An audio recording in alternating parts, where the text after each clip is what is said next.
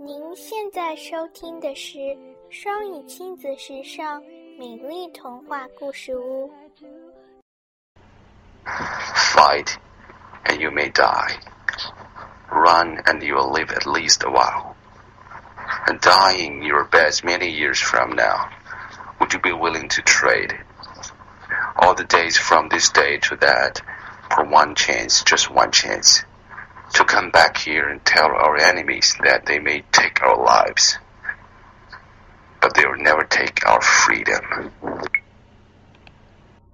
I'm very sorry. The translator is broken, so I see my name, but I can't read Chinese. Sorry.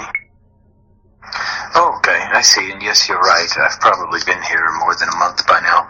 Um, I haven't been here as much as I probably should, so I'm not surprised she thought I was new.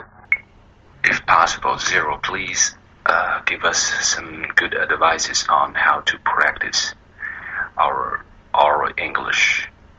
Speak more, read more, or listen more frequently than before. Something else. Anything you want, talk to us. Well, I'll tell you, 808, I don't know that I'm qualified to give you the best way to learn. Because everyone in this room is more advanced than I am, in that they all speak more than one language. All of you do. I only speak one language, so I don't feel I'm qualified to state the best way to learn a language. But if I had to guess, I have always thought if I was going to learn a language, maybe I would watch a movie with subtitles, or maybe I would practice speaking with someone else. Practice makes perfect, of course, but I really couldn't. I couldn't state for sure the, the best way to do it because, unfortunately, I only speak one language.